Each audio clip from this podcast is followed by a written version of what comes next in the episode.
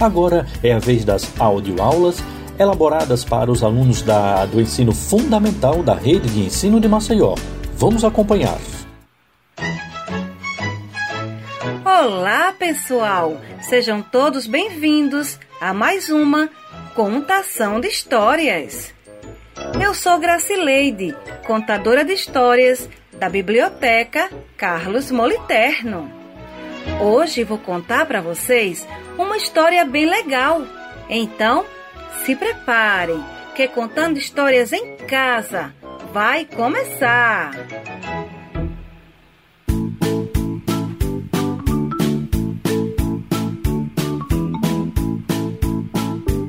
A história de hoje é da autora Tânia Santos e tem o título Estrelinha Malandrinha.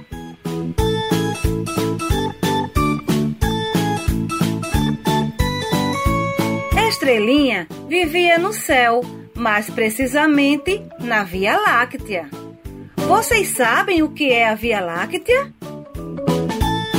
É um lugar no céu onde habitam milhões de estrelas. Tem a forma de espiral e quando olhamos para ela é como se algum anjo, ao passar, tivesse estendido uma faixa brilhante de luz pelo seu caminho. Mas voltemos à nossa história. Estrelinha vivia na Via Láctea com a mãe, Dona Estrela, e com o pai, o Senhor Estrela. Ela era uma estrela muito novinha e alegre, mas um bocadinho travessa, pois não conseguia parar quieta, sempre a correr de um lado para o outro afastando-se sempre que podia dos seus pais. Estes bem lhe diziam: Estrelinha, sossega, Estrelinha, não te afastes. Mas Estrelinha achava que os seus pais se preocupavam demais. Afinal, pensava Estrelinha, o que é que poderia correr de mal? Verdade é que a estrelinha adorava correr pelo céu imenso, sem rumo, sem destino. As outras estrelas mais crescidas, ao vê-la passar, comentavam: Um dia desses, a estrelinha vai se perder. Certa noite, Estrelinha, concentrada só nas suas piruetas, saltinhos e correrias, voltou a afastar-se dos seus pais e da sua querida casinha, sem que ninguém se desse conta. Enquanto corria, e agora já tarde, Estrelinha foi chocar com o senhor Cometa. Ainda atordoado pelo choque, o senhor Cometa reconheceu a estrelinha caída no chão e ajudou-a a se levantar. Logo a seguir, e com cara de zangado, perguntou: Estrelinha, que pressa é essa? E que fazes aqui neste lado do céu, tão longe da Via Láctea? E continuou: Ai, ai, podias ter te magoado sério. Estrelinha envergonhada e muito confusa pediu desculpas ao senhor Cometa, ao mesmo tempo que olhava à sua volta. Como não conseguia reconhecer onde estava, disse-lhe choramingando.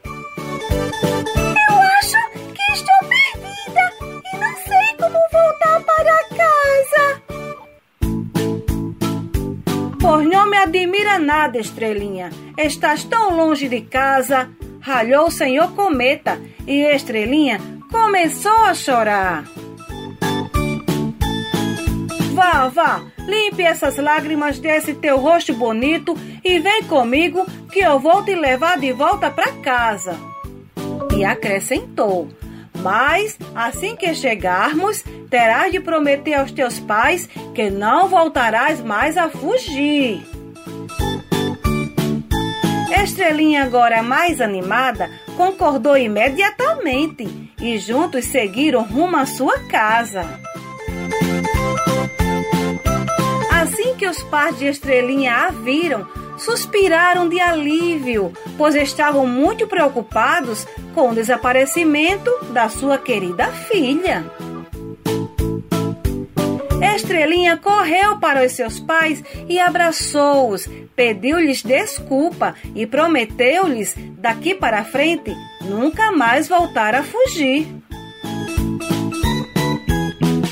A senhora e o senhor Estrela, com um sorriso de volta às suas caras, pediram desculpa ao senhor Cometa pelo incômodo e, como agradecimento por ter trazido a sua filha de volta, convidaram o senhor Cometa a jantar em sua casa, servindo-lhe um delicioso ensopado estelar.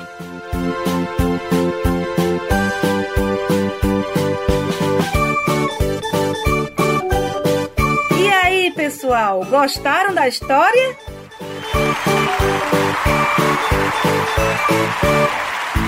Então, até a próxima!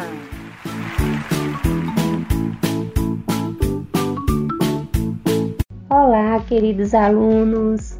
Aqui quem fala é a professora Laura, da Escola Benedita da Silva, e estamos aqui nos encontrando novamente para conversar sobre é, outro assunto. Outro assunto? Ah, mas é uma continuidade. Por que continuidade? porque até a semana passada nós estávamos conversando sobre o grupo família. E a partir deste momento a gente vai conversar também sobre outro grupo muito importante da nossa sociedade, que é a escola. Isso mesmo, meninos. Nós falamos sobre a importância da família e é nela que iniciamos a nossa vida e aprendemos muito com as pessoas que fazem parte dela, não é mesmo? Hoje iremos falar sobre a escola, o outro grupo social também muito importante na sociedade, como a gente já tinha comentado há pouco, e a escola também a gente vai começar a partir de agora, né? Que continuamos a aprender, é nela que nós continuamos a aprender a conviver melhor com cada pessoa, seja ela da família ou da própria escola. Nesse momento em que não podemos ir até a escola, nós conseguimos perceber o quanto é importante todos os momentos que vivemos lá dentro, não é isso? Escola também é lugar para ser feliz, tá? Lembrem sempre disso. Eu acredito que vocês tenham muitas recordações boas, né, da escola. É, e tenho certeza que vocês também estão sentindo muita falta da escola, mas em breve a gente vai poder sim nos encontrar, não é? Dentro da escola. Então a escola é um lugar de receber conhecimento, a gente recebe conhecimento, a gente também constrói conhecimentos dentro da escola. E o ser humano ele já vem criando há muito tempo muitos conteúdos, muitos assuntos interessantes e a gente vai aprendendo, né, com os dos nossos é, na nossa sociedade dos conhecimentos que já foram construídos anteriormente.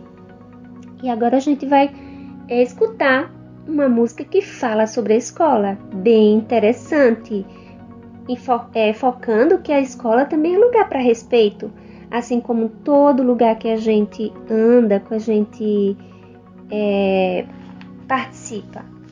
Vamos lá? Vamos à nossa música agora? Então vamos lá, meninos.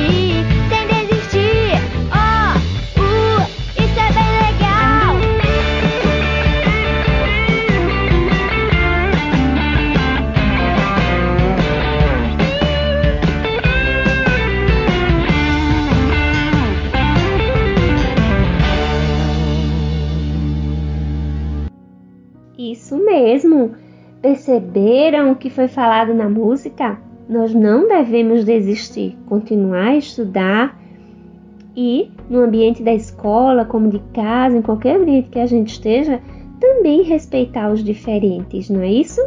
Então vamos lá, nossa atividade de hoje. Muito bem. Você vai pegar o teu caderno da escola, bem legal, fazer o cabeçalho, fazer o nome da escola, o seu nome e o nome da sua professora. E daí você vai escrever o nome escola, busca ajuda de alguém da tua família e vocês vão desenhar sua escola. Fecha os olhos primeiro e lembra como é cada parte da tua escola, como é a fachada, que é a parte da frente, como é a construção da sua escola. E daí você vai é, fazer esse desenho bem legal. E quando voltar para a sala de aula, quando a gente retornar, aí você mostra que caprichou na atividade, tá certo, meninos? Um be beijão da professora Laura e até o nosso próximo encontro. Se cuidem! Olá, tudo bem? Meu nome é Sivaldo Castro, sou professor da Escola Maria Carmelita Cardoso Gama e estou aqui mais uma vez para dar de geografia para os alunos do quarto ano do ensino fundamental. Na aula de hoje, vamos falar sobre os problemas ambientais brasileiros. Vários são os problemas ambientais existentes no planeta.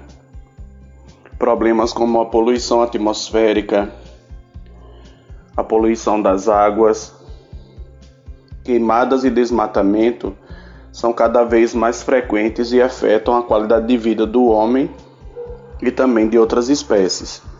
No Brasil não é diferente. Enfrentamos todos os dias graves ameaças aos nossos ecossistemas. Quais são os principais problemas ambientais brasileiros? O Brasil, assim como qualquer país do mundo, enfrenta ameaças ao meio ambiente. De acordo com uma pesquisa realizada pelo IBGE, o Instituto Brasileiro de Geografia e Estatística, 90% dos municípios brasileiros apresentam problemas ambientais. E entre os mais relatados estão as queimadas, o desmatamento e o assoreamento dos rios. Vamos falar um pouco a respeito de cada um deles. As queimadas são geralmente utilizadas para limpar uma determinada área, renovar as pastagens e facilitar a colheita de produtos como a cana-de-açúcar. Essa prática pode ser prejudicial para o ecossistema, pois aumenta o risco de erosão, mata micro-organismos que vivem no solo, retira nutrientes e causa poluição atmosférica. A gente tem acompanhado é, nos jornais nas últimas semanas que as queimadas elas estão acabando com várias matas, no, principalmente na região centro-oeste do Brasil.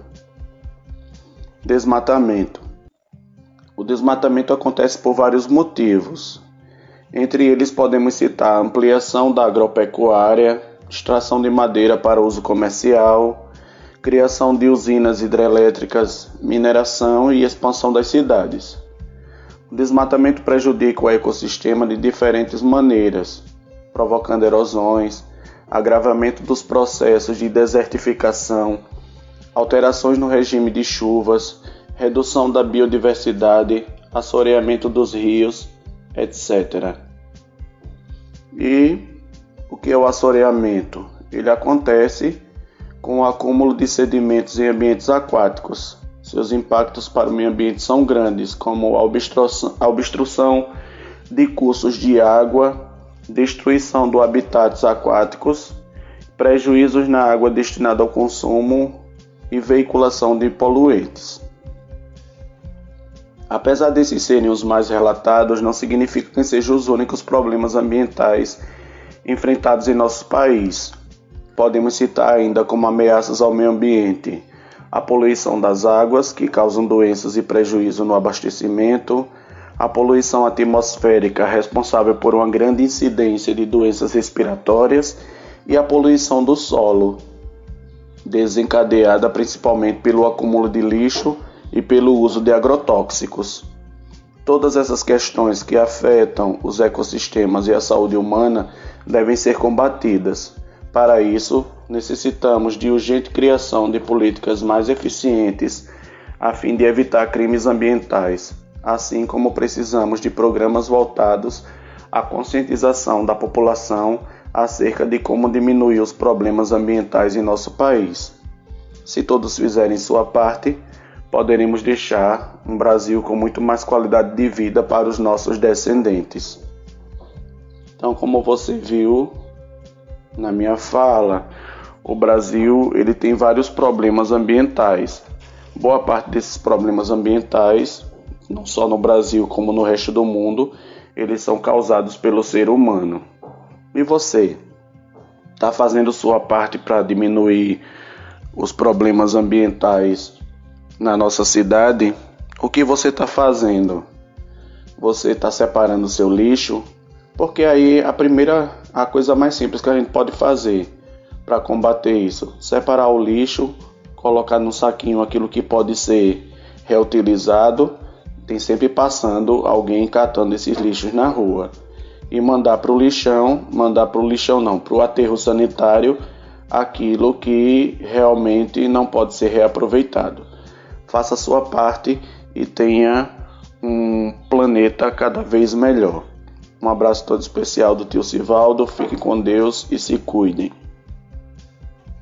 Olá, gente, tudo bom? Meu nome é Sivaldo Castro, sou professor da escola Maria Carmelita Cardoso Gama, Kaique da UFAL. Estou trazendo hoje mais uma aula de geografia para os alunos do quinto ano do ensino fundamental. Hoje nós vamos falar sobre os meios de transporte. Os meios de transporte eles são utilizados para o deslocamento de mercadorias e de pessoas. Os meios de transporte eles podem ser divididos em transportes terrestres, transportes aquáticos e transporte aéreo. Entre os transportes terrestres, nós podemos dividir ainda em transporte rodoviário e transporte ferroviário. Transportes terrestres. Primeiro nós vamos falar sobre transporte rodoviário. O transporte rodoviário é feito por ônibus, automóveis, motos e caminhões. Eles transportam pessoas e mercadorias pelas rodovias. As rodovias são fundamentais para o comércio. Quem cuida da construção e da conservação das rodovias federais é o Departamento Nacional de Infraestrutura e Transporte, o DENIT. Aqui no estado, nós também temos é, estradas que são chamadas de AL e elas são construídas e mantidas pela CETRAND, que é a Secretaria de Transporte e Desenvolvimento Urbano. E aqui as nossas avenidas e ruas pela Prefeitura de Maceió. Atualmente o transporte rodoviário ele é o mais utilizado no país apesar de que vários estudos é, dizem que o transporte rodoviário ainda é o transporte mais caro. Transporte ferroviário. A primeira ferrovia, que é a estrada de ferro, foi inaugurada em 1854 no Rio de Janeiro, construída pelo Barão de Mauá. Os transportes ferroviários conduzem grandes cargas de mercadorias por um custo relativamente baixo. Apesar disso, na segunda metade do século XX, o governo brasileiro priorizou a construção de rodovias, abandonando muitas ferrovias que hoje não são mais utilizadas. Além disso, nas cidades nós temos o transporte de passageiros, aqui em Maceió, por exemplo, através do VLT, que é o veículo leve sobre trilhos. E em cidades mais desenvolvidas, nós temos o metrô, que assim como o trem, é um meio de transporte que circula sobre trilhos. A diferença entre esses dois tipos de transporte ferroviário está no fato de o metrô ser um transporte exclusivamente urbano e, na maioria das vezes, subterrâneo, ou seja, ele circula embaixo da terra. No Brasil, a metrô em várias capitais. É, No transporte aquático, nós temos o transporte, a navegação fluvial, que é pelos rios, e a navegação marítima. A navegação fluvial é feita principalmente nos rios, entre eles se destacam os da Bacia Amazônica, da Bacia do Paraguai e da Bacia do São Francisco. Interligando o rio Tietê em São Paulo e o rio Paraná, existe uma das maiores hidrovias da América do Sul, a Tietê-Paraná. Os principais portos fluviais no Brasil estão em Manaus, no Amazonas, Teresina, no Piauí, Porto Alegre, no Rio Grande do Sul, Juazeiro, na Bahia e Corumbá, no Mato Grosso do Sul. Dentre os portos marítimos brasileiros destacam-se o de Santos, em São Paulo, e o do Rio de Janeiro, que são os, os de maior movimento no país. Além desses, outros portos importantes são de Salvador, na Bahia, Paranaguá, no Paraná, Suape, em Pernambuco, Rio Grande, no Rio Grande do Sul e Tubarão, no Espírito Santo. Transporte aéreo. O transporte aéreo é um meio de transporte rápido e eficiente. Ele é bastante desenvolvido no Brasil, que possui alguns dos aeroportos mais movimentados do mundo. Dentre eles se destacam o Aeroporto Internacional de São Paulo, Cumbica, em Guarulhos, e o Aeroporto Internacional do Rio de Janeiro, também chamado de Galeão, na Ilha do Governador. Agora é a sua vez. Se o transporte por avião é mais rápido e seguro, por que, em sua opinião, todas as cargas não são transportadas desse modo? Pense nisso. E até a nossa próxima aula. Um abraço todo especial, se cuida e fica com Deus. Sejam todos bem-vindos e bem-vindas a mais uma contação de histórias. Eu sou Mary Daisy e ela é a Mariana. E juntas nós vamos contar uma história muito legal. Você gosta dessa história, mamãe? Uhum. Quanto, quanto? Cinco e dez. Eita, isso tudo? Sim. E qual é o nome dessa história? Do galinha deu um chute. Deu um susto no galinheiro de Damiana Mello. Nossa amiga, ela ganhou essa história ainda na minha barriga. E agora, para vocês, susto no galinheiro. E tudo começa com um Era uma vez. Seu Lobato tinha um sítio Ia, ia, e nesse sítio tinha uma ovelhinha. oh. Ia, Era bebê pra cá, era bebê pra lá, era bebê pra todo lado. Ia, ia. Então vamos lá, vem comigo que a gente agora vai contar. Esse sítio era lá em Barreiros, em Pernambuco. Aqui. Aqui, né, mamãe? E aí, o que aconteceu nesse sítio? Tem muitos de animais. Ovelha, pantinha, coruja. Ai, quanta coisa legal! Mostra, ó! Como era o sítio! Muito legal! E aí, o que aconteceu?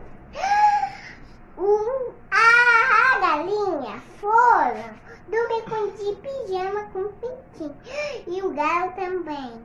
E o galo manguinho, mãe, ele foi em cima do galinheiro. Em cima do galinheiro. Então, aqui, ó, estavam todas dormindo com seus pijamas e o galo em cima do galinheiro. E aí, no meio da madrugada, entra dentro do galinheiro a ovelhinha malhada. E o que, que será que aconteceu, mamãe? Não sei. Vamos ver? Os pintinhos tomaram um susto. Manhã, como é que o pintinho toma susto? Ui, meu Deus! Ui, ui, ui! O que será que aconteceu? Mas o que será que aconteceu de tão grave? O que se sucedeu com a ovelhinha malhada, mamãe? Quem conta ou eu conto? E aí, mamãe, quais foram os bichinhos que começaram a falar?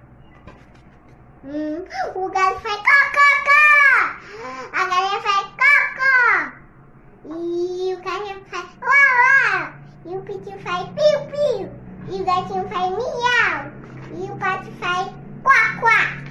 Isso! Estavam no curral todos os bichinhos dormindo tranquilamente. Ah, dorme, mamãe. Ah. Os filhotinhos aconchegados com suas mamães. Ah. Pode ver? Pode sim. E aí? As irmãzinhas unidas dividiam um cantinho, mas tinha um bichinho que gostava mesmo de dormir sozinho. Quem era que gostava de dormir sozinho? O gatinho. O gatinho. E como é que ele dormia?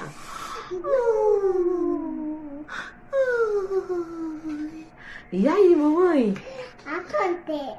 Nessa calma toda, estava malhadinha, uma ovelhinha sonâmbula que começou a sonhar. O que, que ela sonhou, mamãe? Fala com a minha matade. É isso Vai mesmo. E aí, conta ali. Olha ali, veja, veja pela câmera. O que, que ela falou? Ela falou para ir matar e para a fazenda. Eita, que legal! No sonho, ela estava a fugir de uma raposa que estava o quê, mamãe? Muito faminta. E ela estava com cara de quê? Comi- Comendo. Ai, meu Deus! Como é que a cara de susto? Uh! Ai, meu Deus! Que pesadelo horrível! E aí, mamãe? O integrante era que ela corria. Corria, mas não saía do lugar. Ai, ai, ai! Bé! Bé! Que desespero, mamãe! E aí? Ela. Ela gritava, gritava, gritava e fazia como, mamãe? Vamos nós duas juntas. Bé! Vai, manhã. Bé! Bé! E ela fazia ui, ui, ui, ui. E aí, mamãe, o que aconteceu? E assim, fugindo da verdade e da mentira, no seu galinheiro fora parar, acordando toda a bicharia, que toda assustada não entendia nada, nada, nada.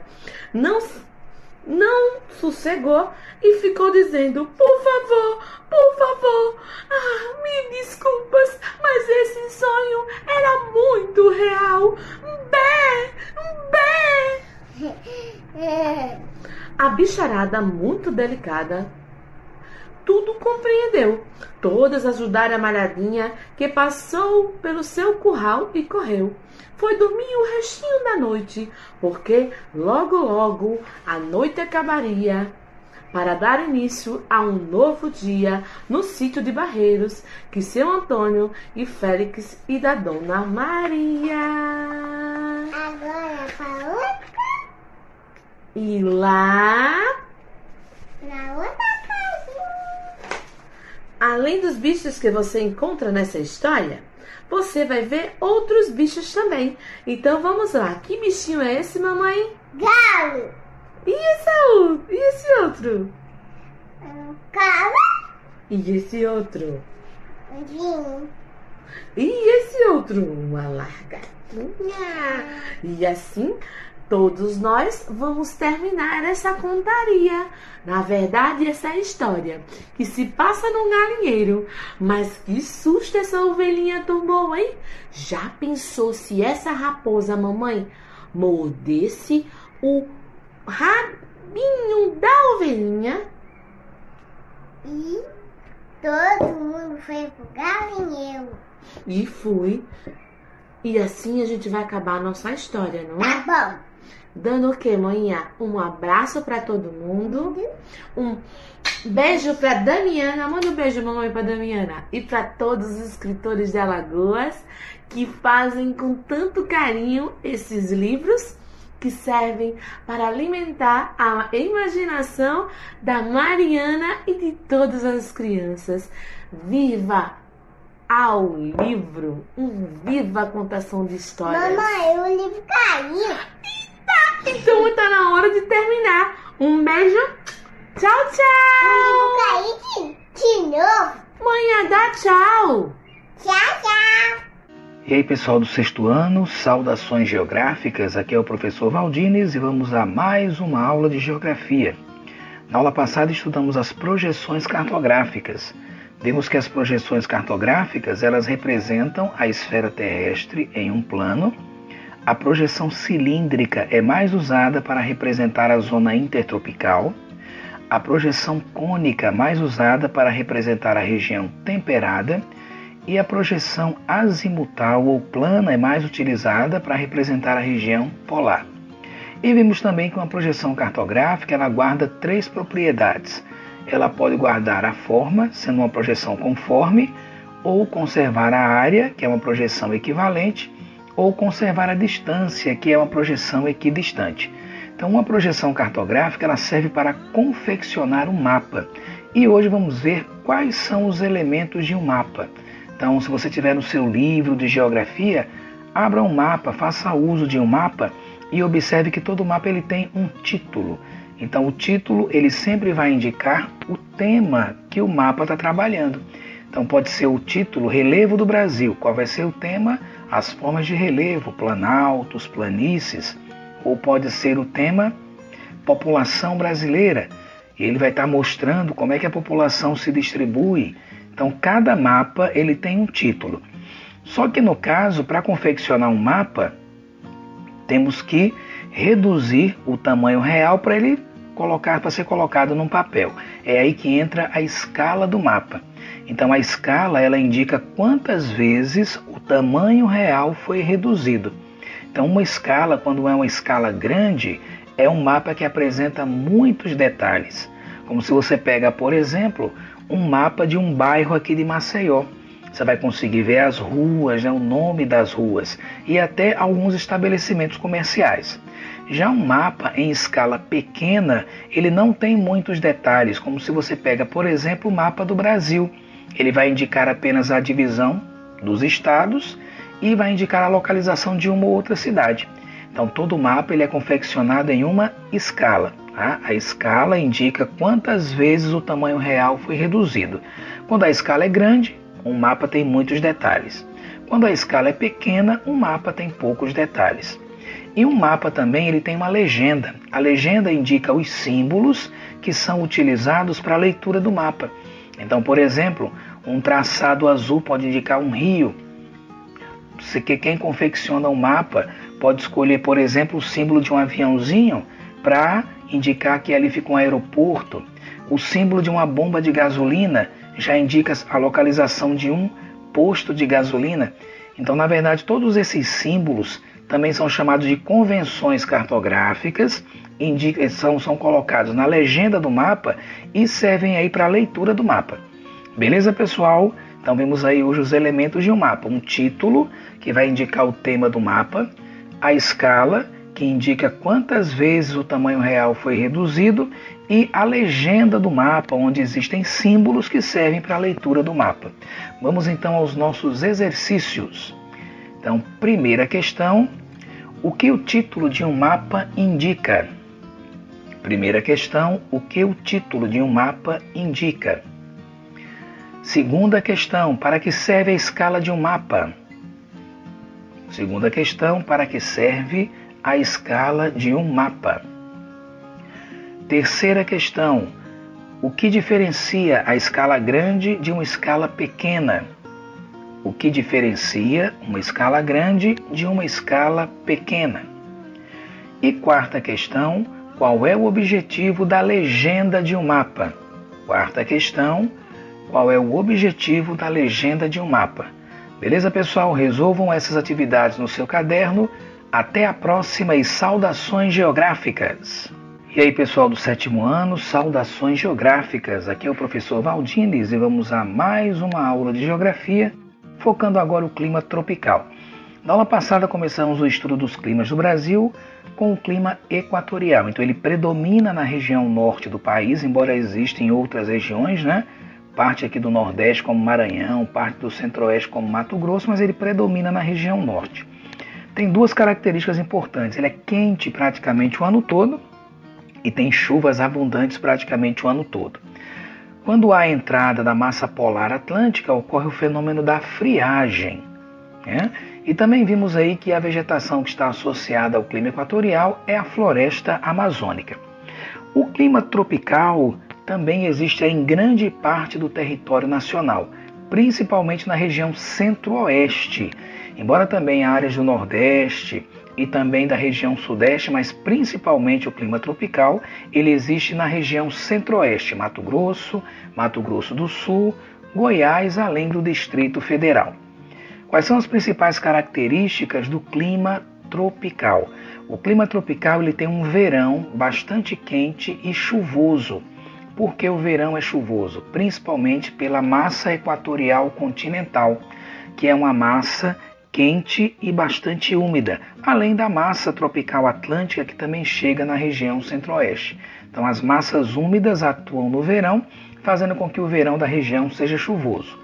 Já o inverno na região não chega a ser assim um inverno tão frio e é um inverno com poucas chuvas. Então, são as duas principais características do clima tropical na região centro-oeste. O verão é um verão muito chuvoso e o inverno é um inverno bastante seco, onde inclusive ocorre o risco aí de ocorrerem, né? Ocorre o risco não, ocorrem queimadas naturais durante o período do verão que podem ser agravadas, né, um risco de agravamento dessas queimadas naturais quando ocorre alguma queimada para fazer algum pasto, né? Ou para tirar a vegetação para o plantio de algum cultivo agrícola. Tá? Então, verão chuvoso e inverno seco. Além disso, uma outra característica, a massa polar, quando chega na região centro-oeste, também provoca uma queda de temperatura. A vegetação associada ao clima tropical da região centro-oeste é o cerrado. Também iremos estudar posteriormente, mas o cerrado é a vegetação que predomina na região centro-oeste além do Pantanal Mato-Grossense. Pantanal que já é uma área mais alagada, que vamos estudar outras características posteriormente também. Beleza, pessoal? Então hoje estudamos o clima tropical. Ele predomina na região centro-oeste, tem como características um verão mais quente e mais chuvoso e um inverno pouco chuvoso ou um inverno mais seco. E as duas formações vegetais associadas ao clima tropical o cerrado e também a vegetação do Pantanal Mato Grossense. Beleza, pessoal? Vamos então às nossas atividades. Primeira questão: o clima tropical predomina em qual região brasileira? Primeira questão: o clima tropical predomina em qual região brasileira? Segunda questão: cite duas características do clima tropical. Segunda questão, cite duas características do clima tropical.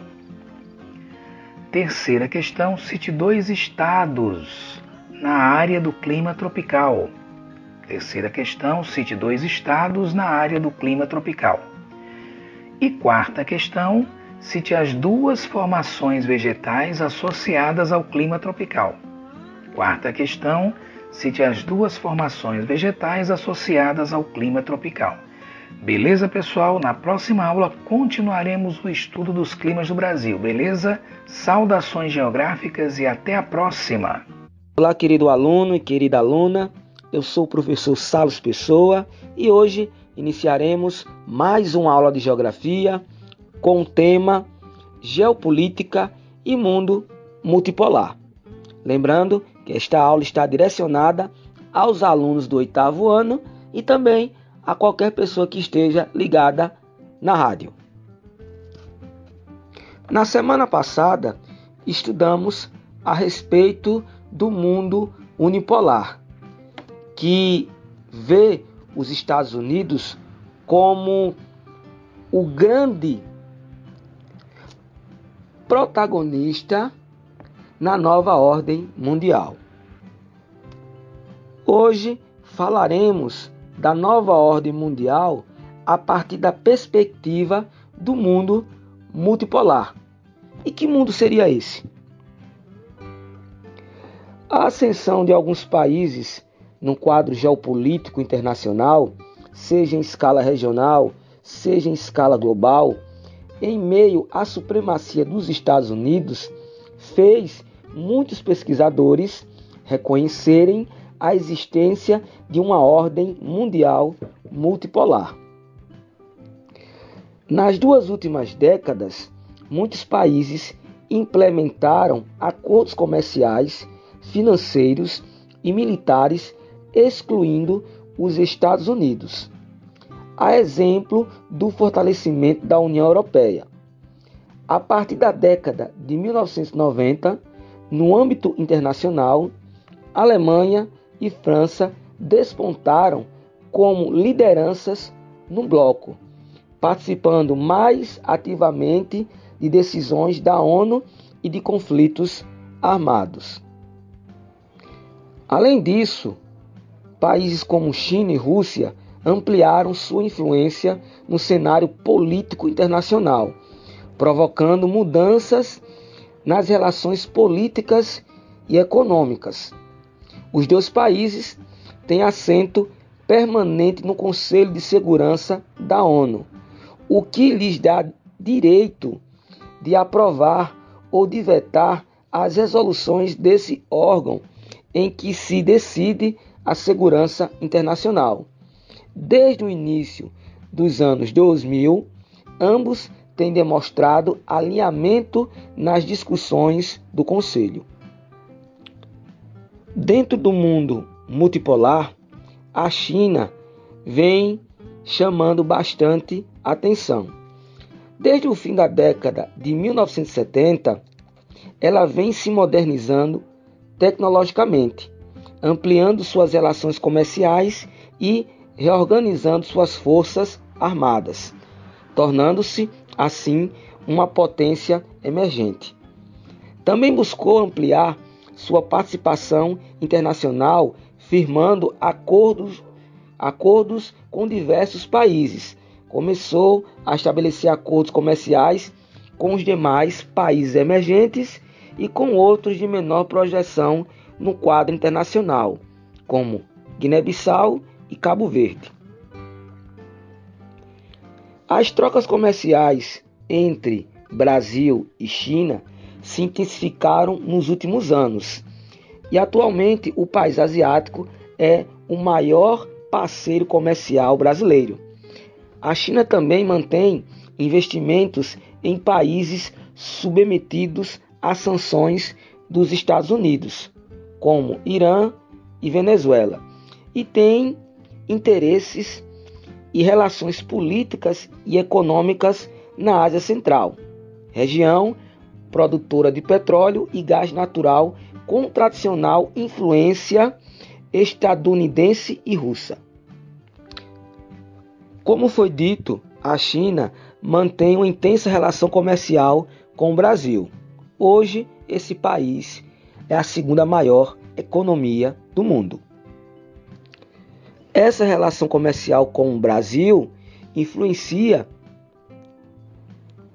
o comércio do Brasil. Como atividade, sugiro que você veja em casa quais produtos você possui que foram fabricados na China. Indague também os seus colegas a respeito disso. E por hoje é só. Até mais.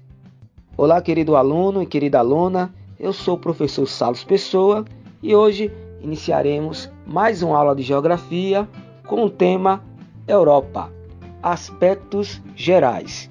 Lembrando que esta aula está direcionada aos alunos do nono ano e também a qualquer pessoa que esteja ligada na rádio. Europa. A Europa é o segundo menor continente do planeta, com aproximadamente 10,3 milhões de quilômetros quadrados. Do ponto de vista geológico, a Europa é um prolongamento da Ásia. Juntos, esses dois continentes formam um grande e único bloco de terras que denominamos Eurásia. O continente europeu apresenta características naturais, históricas, econômicas e culturais muito diversas. Por isso, encontra-se nele uma grande variedade de paisagens. A Europa está localizada no hemisfério norte e estende-se na direção oeste a leste, desde o Oceano Atlântico até os Montes Urais. Uma extensa cadeia de montanhas com cerca de 2 mil quilômetros de extensão. Esses montes atravessam as terras da Europa na direção norte-sul e marcam o limite territorial entre a Europa e a Ásia, dividindo o território da Rússia entre os dois continentes. Ao norte, o continente europeu tem como limite o Oceano Glacial Ártico e, ao sul, o Mar Mediterrâneo. A Europa é um continente muito rico em história e cultura. Vale lembrar que povos europeus foram responsáveis pela colonização da América, da África e também da Oceania. Muito da cultura da Europa se espalhou pelo mundo ao longo dos anos, né? ao longo dos séculos. Alguns países da Europa são bastante conhecidos, como França, Espanha, Portugal, Alemanha, Alemanha, né? Itália. Há outros menos é, conhecidos, né? Como por exemplo Estônia, Letônia, Lituânia. Deixa eu ver aqui também Bulgária, Macedônia, Albânia. Tudo isso estudaremos nas próximas aulas. Entenderemos por que alguns países da Europa se destacam mais do que outros. Como atividade, sugiro o seguinte: em um mapa, tente localizar a Europa. Fala assim, em um mapa mundi. Se você tiver um livro de geografia em casa, é possível que no final desse livro você encontre um mapa mundi. Pegue esse mapa e verifique a localização da Europa, se ela é cortada pela linha do Equador ou não, se está distante da linha do Equador, quais são os países que são cortados pelo Círculo Polar Ártico. Você pode verificar quais são os países que compõem a Europa. Isso vai nos ajudar a entender melhor os assuntos da próxima aula. E por hoje, queridos e queridas, é só. Até a próxima!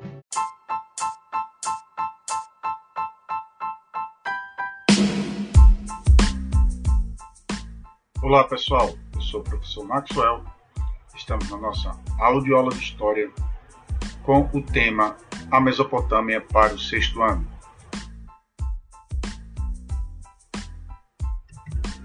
Mesopotâmia Terra entre rios. Trata-se de um planalto de origem vulcânica localizado no Oriente Médio, delimitado entre os vales do rio Tigre e rio Eufrates ocupado pelo atual território do Iraque e terras próximas. É uma região de interesse histórico e geográfico mundial. O Crescente Fértil era uma região do Oriente Médio excelente para a agricultura. Tinha o formato de uma lua crescente e seu território possuía um solo fértil. A Mesopotâmia foi uma região por onde passavam muitos povos nômades, oriundos de diversas localidades.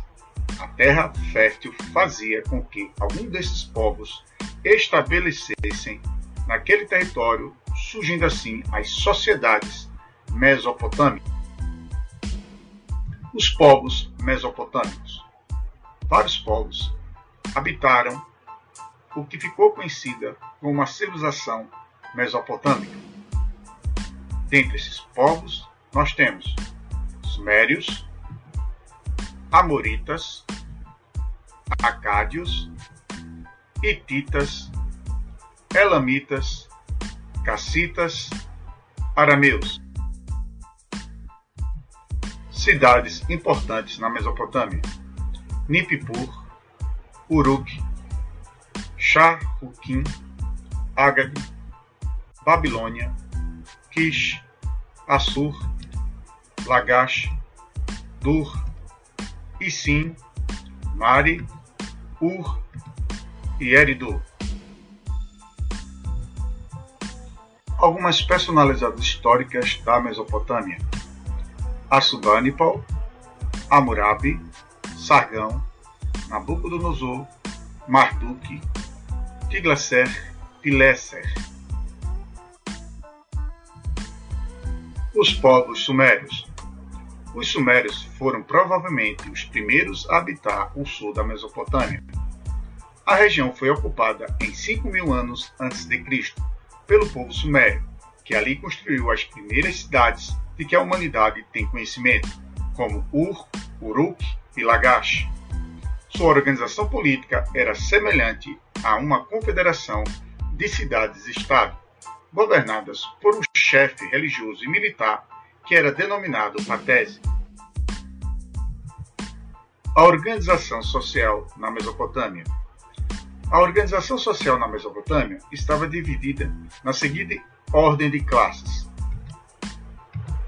sacerdotes, aristocráticos, militares, comerciantes, artesãos, camponeses e, na base, os escravos. Os sumérios são conhecidos pelo desenvolvimento da escrita cuneiforme. Esta consistia em registros feitos em placas de argila com auxílio de estilete, que imprimia traços como forma de cunha. Possuía um complexo e completo sistema de controle das águas dos rios. Escrita cuneiforme. A linguagem escrita é resultado da necessidade humana de garantir a comunicação e o desenvolvimento da técnica. Os sumérios realizavam obras de irrigação, barragens e diques. Utilizavam técnicas de metalurgia do bronze e eram politeístas, ou seja, acreditavam em vários deuses. Os povos amoritas. Com o declínio do império fundado por Sargão, destacou-se na Mesopotâmia um grande e unificado império que tinha como centro administrativo a cidade da Babilônia, situada nas margens do rio Eufrates. Os amoritas, povos semitas provenientes da Arábia, edificaram então o primeiro império babilônico. Este povo é conhecido também como os antigos babilônicos, o que os diferencia dos caldeus fundadores do segundo império babilônico, denominados neo-babilônicos. O soberano que mais se destacou foi Hammurabi, que governou entre 1728 a 1686 a.C., que elaborou um código de leis, o Código de Hammurabi. O caráter das leis que constituíam o Código de Hammurabi era bastante severo. A pena era equivalente à falta cometida. Hora da revisão. Como forma de fixar os conteúdos é, estudados anteriormente, propomos duas questões. Primeira questão: o mais antigo código de leis escrito, cuja característica é a pena do, de talião, isto é, o olho por olho e dente por dente, é chamado de letra A, o Código do Deuteronômio, letra B, o Código de Hammurabi, letra C, o Código Sumério, letra D, Leis Draconianas, ou letra E, Lei das Doze Tábuas. Segunda questão. Foram os povos que habitavam a Mesopotâmia que desenvolveram uma das mais antigas formas de escrita, usada para registrar seus bens e as transações comerciais. Sobre a escrita desenvolvida por esses povos, é correto afirmar que, letra A, os escribas usavam um estilete para desenhar as letras nas tábuas de argila. Letra B, A escrita foi desenvolvida na região pelos mesmos, sendo utilizada também por outros povos. Letra C. A escrita mesopotâmica foi chamada de cuneiforme, porque era feita de sinais que tinham forma de cunha. Ou letra D. A escrita cuneiforme inicialmente representava sons como na nossa e eram gravados em tabuletas de argila. Repetindo as questões. Hora da revisão. Como forma de fixar os conteúdos é, estudados anteriormente, propomos duas questões. Primeira questão. O mais antigo código de leis escrito, cuja característica é a pena do italião, isto é, o olho por olho e dente por dente, é chamado de letra A, o Código do Deuteronômio, letra B, o Código de letra C, o Código Sumério, letra D, leis draconianas. Ou letra E, lei das doze tábuas. Segunda questão.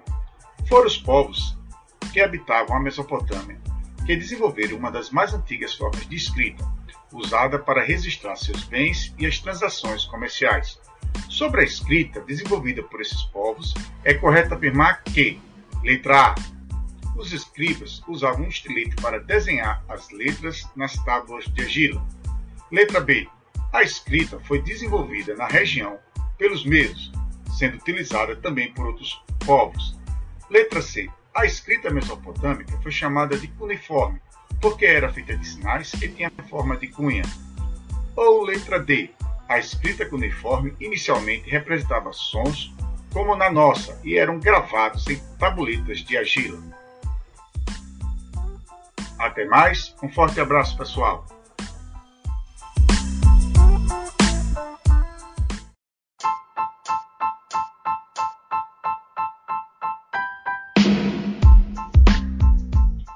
Olá pessoal, eu sou o professor Maxwell. Estamos na nossa audioaula de História com o tema A Conquista e a Organização Política Administrativa da Colônia para o sétimo ano. Descobrimento ou conquista? A chegada dos portugueses ao Brasil.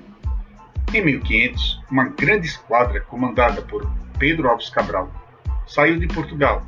Alguns historiadores afirmam que estavam indo em direção ao Oriente, Outros acreditam que Cabral já sabia da existência das terras brasileiras. O que se sabe, porém, é que em 22 de abril de 1500, Cabral ancorou na região que hoje corresponde ao sul da Bahia. Os primeiros contatos entre portugueses e povos nativos. Os primeiros contatos entre os portugueses e os povos nativos, de acordo com a carta de Pero Vaz de Caminha, escrivão da frota de Cabral, foram pacíficos, apesar das diferenças culturais existentes entre eles. Cadê o ouro? O rei de Portugal, na época, Dom Manuel I, ficou decepcionado com as informações da Carta de Caminha, pois ele esperava encontrar metais preciosos nas terras recém-descobertas. Assim, os primeiros 30 anos da presença portuguesa se resumiram à exploração do pau-brasil, já que Portugal estava mais interessado no comércio de especiarias com o Oriente, que era bem mais lucrativo. O pau-brasil era uma árvore nativa da Mata Atlântica e presente em todo o litoral brasileiro.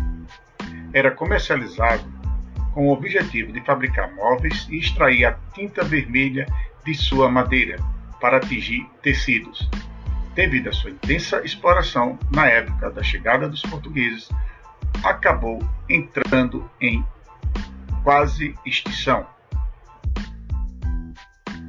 A exploração do pau-brasil. Ao longo do litoral brasileiro foram criadas feitorias, entrepostos comerciais para explorar o pau-brasil. A obtenção da madeira era feita por meio de escambo, troca, Através desse sistema, os indígenas recebiam objetos, canivetes, espelhos, miçangas, facas e entre outros, em troca de serviços prestados na extração da madeira. A coroa portuguesa possuiu o monopólio da exploração da madeira. No entanto, em 1503, o português Fernão de Noronha recebeu o direito de explorar a madeira. Com os lucros, ele deveria enviar seis navios ao Brasil anualmente e prosseguir nas descobertas de outras riquezas e erguer fortificações para defender o litoral. O início da colonização. Dificuldades na vigilância do litoral e ameaça de invasões estrangeiras, bem como também a necessidade de explorar riquezas que compensassem a perda dos lucros no comércio oriental. E, como marco principal, garantir a posse da terra. As primeiras expedições. Em 1530, a coroa portuguesa envia para o Brasil o nobre Martim Afonso de Souza. A expedição era formada por cinco navios e uma tripulação de aproximadamente 500 homens, com a missão de proteger o litoral brasileiro, fundar vilas e fortificações e descobrir novas riquezas. Martim Afonso de Souza capturou navios franceses na costa brasileira entre 1531 e 1532 e fundou a Vila de São Vicente, primeira povoação da América Portuguesa. Distribuiu lotes de terras a colonos e iniciou o cultivo da cana-de-açúcar. As capitanias hereditárias. Para iniciar a colonização, a coroa portuguesa decidiu, em 1534, dividiu os territórios em lotes chamados de capitanias hereditárias. Cada capitania foi entregue a um capitão donatário, que arcava com os custos da colonização. Foram distribuídas 15 capitanias a 14 donatários, que deveriam exercer a justiça e o comando militar, doar lotes, fundar vilas, escravizar e vender os índios, entre outras atividades econômicas. O sistema de capitanias hereditárias foi a primeira forma de e efetiva encontrada pela coroa portuguesa para defender, explorar, administrar as terras portuguesas na América. O fracasso das capitanias. Alguns donatários nem chegaram a tomar posse das terras, outros acabaram abandonando as possessões. Além dos capitães donatários não possuírem recursos suficientes para administrar os lotes, outras capitanias enfrentaram a resistência dos povos indígenas. Apenas as capitanias Pernambuco e São Vicente tiveram sucesso devido ao cultivo da cana-de-açúcar. A escravização negra. Nos primeiros 30 anos da colonização, foi utilizado o trabalho indígena na exploração do pau-brasil. Após a implantação da cultura da cana-de-açúcar passou-se a utilizar o trabalho escravizado negro. Os negros eram trazidos da África em navios negreiros, explorados e submetidos a todas as formas de humilhação. O trabalho escravizado constitui a base para a consolidação da economia na colônia. Hora da revisão. Para fixarmos os conteúdos estudados anteriormente, propomos duas questões. Primeira questão: nos primórdios do sistema colonial, as concessões de terras efetuadas pela metrópole portuguesa pretendiam tanto a ocupação e o povoamento como a organização da produção do açúcar, com fins comerciais. Identifique a alternativa correta sobre as medidas que a coroa portuguesa adotou para atingir esses objetivos. Letra A dividiu o território em capitanias hereditárias, cedidas aos donatários, que por sua vez distribuíram as terras em seis marias e a homens de posses que as demandaram. Letra B. Vendeu as terras brasileiras a senhores de engenho já experientes, que garantiram uma produção crescente de açúcar. Letra C. Dividiu o território em governações vitalícias, cujos governantes distribuíram a terra entre os colonos portugueses. Letra D. Armou fortemente os colonos para que pudesse defender o território e regulamentou o uso equânime e igualitário da terra entre todos os colonos e índios aliados. Ou letra E. Distribuiu a terra do litoral entre os mais valentes conquistadores e criou engenhos centrais que garantissem a moeda das safras de açúcar durante o ano inteiro. Segunda questão. Entre 1534 o governo português concluiu que a única forma de ocupação do Brasil seria através da colonização. Era necessário colonizar simultaneamente todo o extenso território brasileiro. Essa colonização, dirigida pelo governo português, se deu através da letra A, criação da Companhia Geral do Comércio do Estado e do Brasil. Letra B, criação do sistema de governo geral e câmaras municipais. Letra C, criação das capitanias hereditárias. Letra D, montagem do sistema colonial. Ou letra E, criação e distribuição de sesmarias. Repetindo as questões. Hora da revisão. Para fixarmos conteúdos estudados anteriormente, propomos duas questões. Primeira questão. Nos primórdios do sistema colonial, as concessões de terras efetuadas pela metrópole portuguesa pretendiam tanto a ocupação e o povoamento como a organização da produção do açúcar com fins comerciais. Identifique a alternativa correta sobre as medidas que a coroa portuguesa adotou para atingir esses objetivos. Letra A. Dividiu o território em capitanias hereditárias, cedidas aos donatários, que por sua vez distribuíram as terras em sesmarias e a homens de posses que as demandaram. Letra B. Vendeu as terras brasileiras a senhores de engenho já experientes que garantiram uma produção crescente de açúcar. Letra C. Dividiu o território em governações vitalícias, cujos governantes distribuíram a terra entre os colonos portugueses. Letra D. Armou fortemente os colonos para que pudesse defender o território e regulamentou o uso equânime e igualitário da terra entre todos os colonos e índios aliados. Ou letra E. Distribuiu a terra do litoral entre os mais valentes conquistadores e criou engenhos centrais que garantissem a moeda das safras de açúcar durante o ano inteiro. Segunda questão.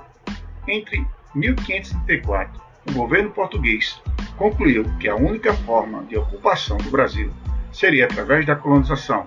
Era necessário colonizar simultaneamente todo o extenso território brasileiro.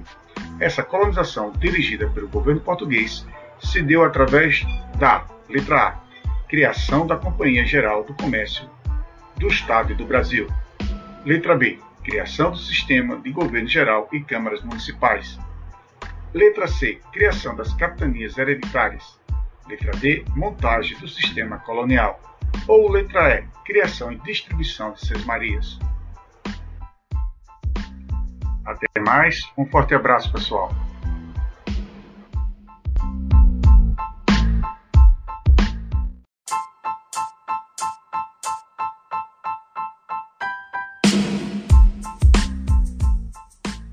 Olá pessoal, eu sou o professor Maxwell.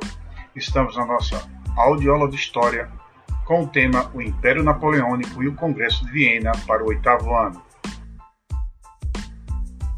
Enquanto no Brasil germinavam as sementes da independência, na França florescia um novo império. Coube a Napoleão a tarefa de consolidar internamente e difundir externamente os ideais da Revolução a França havia atingido o auge durante o terror. A reação veio em 1795, com a implantação do Diretório. Este teve dificuldades para governar, atacado pelos partidários da realeza, que queriam a volta do antigo regime e pressionado pelas camadas populares que queriam a volta do terror. Alguns diretores resolveram fortalecer o poder do diretório, conspirando com um líder militar popular que se havia destacado em guerras da França contra a Itália entre 1796 e 1797 e no Egito entre 1798 e 1799. Napoleão. Foi ele o escolhido para chefiar o golpe que depois o diretório e dissolveu a Assembleia e implantou o regime do consulado. Em 1799, a 1802. Não passava de uma ditadura disfarçada. Em 1804, foi criado o Império, espécie de monarquia vitalícia. Apesar de haver Constituição, Napoleão governou despoticamente. Por algum tempo, a prosperidade resultante das reformas internas e o êxito das guerras permitiram a continuidade do regime. Com os primeiros fracassos militares, seus fundamentos seriam abalados até a queda em 1814. O consulado vira monarquia. Em 1799, a França apresentava aspectos desolador: indústria e comércios arruinados, caminhos e portos destruídos, serviço público desorganizado, emigrados fugiam da desordem e da ameaça de confisco de bens. Clérigos se haviam recusado a acatar a Constituição eram perseguidos. A guerra civil parecia iminente. Napoleão procurou fazer uma política de conciliação. A Constituição, aprovada em plebiscito por mais de 3 milhões de votos, deu-lhe poderes ilimitados, sob aparência de regime republicano ou consulado. O voto era universal. Elaborava-se uma lista de candidatos mais votados e entre eles o governo escolhia os encarregados das funções públicas. O fraco poder legislativo se compunha de quatro assembleias o Conselho de Estado preparava as leis, o Tribunal as discutia, o Corpo Legislativo votava, o Senado velava pela execução. O Poder Executivo, confiado a três cônsules, nomeados pelo Senado, por dez anos era o mais forte. Quem detinha o poder, de fato, era o primeiro cônsul. Ele propunha e mandava publicar as leis, nomeava ministros, oficiais, funcionários e juízes tomou medidas financeiras importantes, como a criação de um corpo de funcionários para arrecadar impostos e a fundação do Banco da França, com direito de emitir papel moeda. Em 1802, Napoleão assinou o Tratado de Amiens, pondo fim ao conflito europeu que durava desde 1792. Seu governo reorganizou, centralizou a administração a situação econômica melhorou. O ensino secundário organizou-se com o objetivo de instruir funcionários para o Estado. A maior obra de Napoleão foi o Código Civil, inspirado no direito romano, nas ordenações reais e no direito revolucionário. Completado em 1804, continua na essência vigorando em nossos dias. A paz com a Igreja veio em 1801 o Papa aceitou o confisco de bens e o Estado ficou proibido de interferir no culto. Os bispos, indicados pelo governo e investidos nas funções pelo Papa, prestariam juramento de fidelidade ao governo. As bulas papais só entrariam em vigor depois de aprovadas por Napoleão. Vitorioso internamente e externamente, Napoleão pôde estabelecer a hereditariedade do consulado em 1802, recebeu do Senado o direito de indicar seu sucessor. Tratava-se da implantação da monarquia hereditária. Hora da revisão. Como forma de fixar os conteúdos, propomos duas questões para reflexão e resolução. Primeira questão. Napoleão Bonaparte antes era líder militar e apenas virou imperador após derrotar três países em guerras Quais são os três países que Napoleão teve que derrotar para virar imperador? Letra A: Líbia, Espanha e Império Otomano. Letra B: Espanha, Alemanha e Inglaterra. Letra C: Itália, Áustria e Grécia. Letra D: Itália, Áustria e Egito. Ou letra E: Itália, Grécia e Egito. Segunda e última questão. Muitas políticas implementadas durante a era napoleônica destruíram de vez as bases de sustentação do antigo regime absolutista. Entre essas políticas estavam: letra A, Código Civil Napoleônico, letra B, a Lei da Guilhotina, letra C, a Magna Carta, letra D, as leis filipinas ou letra E, as leis manuelinas. Repetindo as questões, Hora da revisão. Como forma de fixarmos conteúdos, propomos duas questões para reflexão e resolução. Primeira questão. Napoleão Bonaparte antes era líder militar e apenas virou imperador após derrotar três países em guerras. Quais são os três países que Napoleão teve que derrotar para virar imperador? Letra A: Líbia, Espanha e Império Otomano. Letra B: Espanha, Alemanha e Inglaterra. Letra C: Itália, Áustria e Grécia. Letra D: Itália, Áustria e Egito. Ou letra E: Itália, Grécia e Egito. Segunda e última questão. Muitas políticas implementadas durante a era napoleônica destruíram de vez as bases de sustentação do antigo regime absolutista.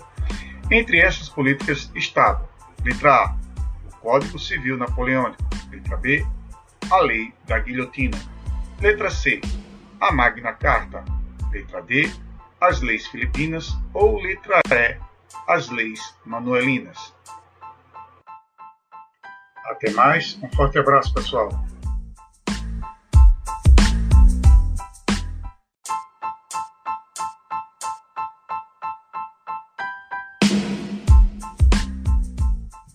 Olá pessoal, eu sou o professor Maxwell. Estamos na nossa audioaula de História com o tema A Segunda Guerra Mundial para o nono ano. Segunda Guerra Mundial, 1939 a 1945. Antecedentes: A Liga das Nações, criada para manter a paz, pouco fazia, pois representava os interesses das nações vencedoras da Primeira Guerra Mundial.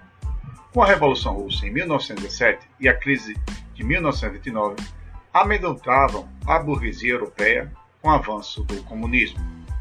Pelo Tratado de Versalhes, em 1919, humilhou a Alemanha, que mergulhou numa crise social e econômica. Com isso, Adolf Hitler ascendeu ao poder. A Guerra Civil Espanhola de 1936 e 1939 foi um laboratório para alemães e italianos testarem seu poder e militar. Início do conflito. Em 1936, Japão e Alemanha assinam o Pacto Anticomiter, unindo-se na luta contra o comunismo. Em 1937, a Itália também adere ao pacto, formando o eixo Roma-Berlim. Em 1939, a Alemanha de Hitler e a União Soviética de Joseph Stalin assinam um pacto de não agressão, o Pacto Germano-Soviético. Conflito com proporções mundiais. Em 1 de setembro de 1939, Adolf Hitler anexou a Polônia à Alemanha. Em 3 de setembro, eclodia a Segunda Guerra Mundial. Os países do eixo Alemanha, Itália e Japão contra Inglaterra e França, os aliados. Os alemães conquistaram a Dinamarca, a Holanda, a Bélgica, a Noruega e a França, usando uma nova tática, a Guerra Relâmpago. Após estas conquistas, a partir de setembro de 1940, Hitler ordena ataque à capital inglesa e cidades como Liverpool e Bristol, os ingleses resistem sob a liderança de Winston Churchill e fazem os alemães desistirem da tomada da Inglaterra. Entretanto, os exércitos começaram a avançar sobre territórios europeus no Extremo Oriente. Enquanto isso, no Oriente, o Japão apoderou-se da Indochina e do norte da China. Os Estados Unidos não reconheceram estes domínios japoneses estabelecendo sanções econômicas ao Japão. Em, set... em 7 de setembro de 1941, o Japão dá resposta atacando a base aeronaval de Pearl no Havaí. Os Estados Unidos entram na guerra. No dia 8 de dezembro, o presidente Roosevelt assina a declaração de guerra ao Japão e, consequentemente, ao eixo. Enquanto isso, o Japão amplia seus domínios sobre várias áreas da Ásia e do Pacífico. Em 1942, controlava Hong Kong, Malásia, Singapura, Indonésia, Filipinas, entre outras áreas. Os países do eixo, como Alemanha, Itália e Japão, agora enfrentam a ampliação dos países aliados, composta por Inglaterra, França, União Soviética e agora os Estados Unidos. A Alemanha planeja invadir a Rússia. Hitler decide invadir a Rússia, certo de que ela não resistirá aos ataques alemães. Na tática alemã, partindo para o norte e chegando a Leningrado, também ocupando a Ucrânia ao sul, depois atacando diretamente Moscou ao centro. A Operação Barbarossa, 3 milhões de soldados foram deslocados em junho até julho de 1941.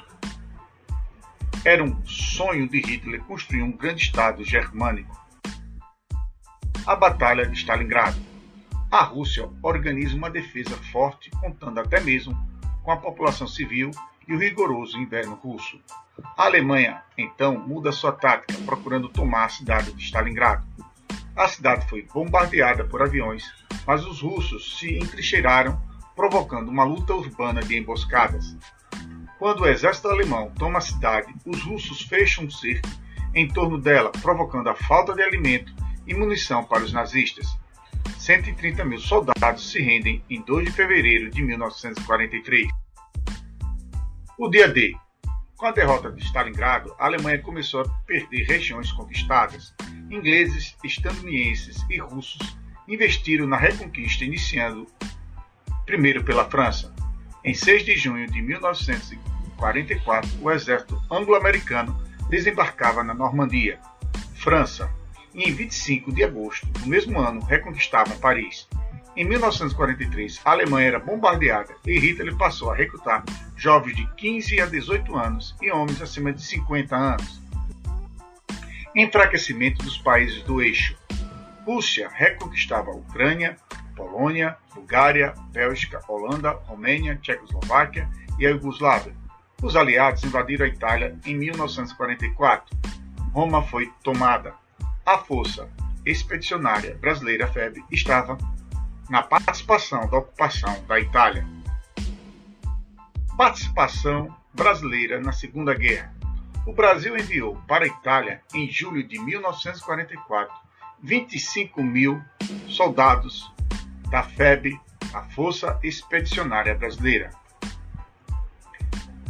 As dificuldades foram muitas. O clima era muito frio na região dos Montes Apeninos, além do que os soldados brasileiros não eram acostumados com relevo montanhoso. Vitórias militares. Os brasileiros ajudaram a tomada de Monte Castelo, Turim, Montese e outras cidades menores. Apesar das vitórias, centenas de soldados brasileiros morreram em combate na Batalha do Monte Castelo. A mais difícil, cerca de 400 militares brasileiros foram mortos. Derrota alemã. Em 16 de abril de 1945, teve início a ofensiva contra Berlim, todos os países que compõem o grupo dos aliados. Em 30 de abril, Hitler se suicida ao saber que as tropas aliadas estavam tomando as ruas de Berlim. Em 8 de maio, a cidade é totalmente tomada. Rendição japonesa. O Japão continuava lutando sozinho e acuado em seu território. Desesperado, começou a utilizar ataques aéreos suicidas dos kamikazes. Mesmo com a guerra praticamente ganha, os Estados Unidos lançam em 1945 duas bombas atômicas nas cidades de Nagasaki e Hiroshima. Este ato provocou a morte de 350 mil pessoas e milhares de feridos e mutilados. Como forma de compreendermos um pouco essa atrocidade das bombas atômicas jogadas em Hiroshima e Nagasaki, vamos ouvir a música Rosa de Hiroshima, que foi composta por Vinícius de Moraes e interpretada belíssimamente por Ney Mato Grosso.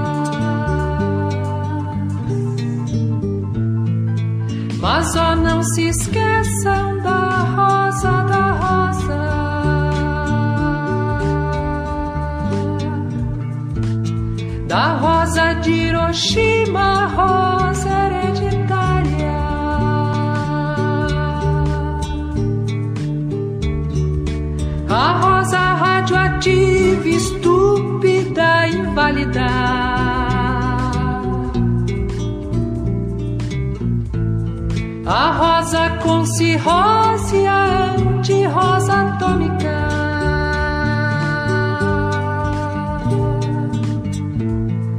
Sem cor, sem perfume, sem rosa, sem nada.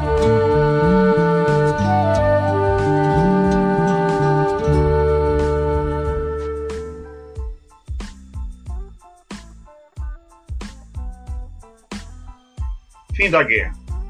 No fim da guerra aconteceram duas conferências.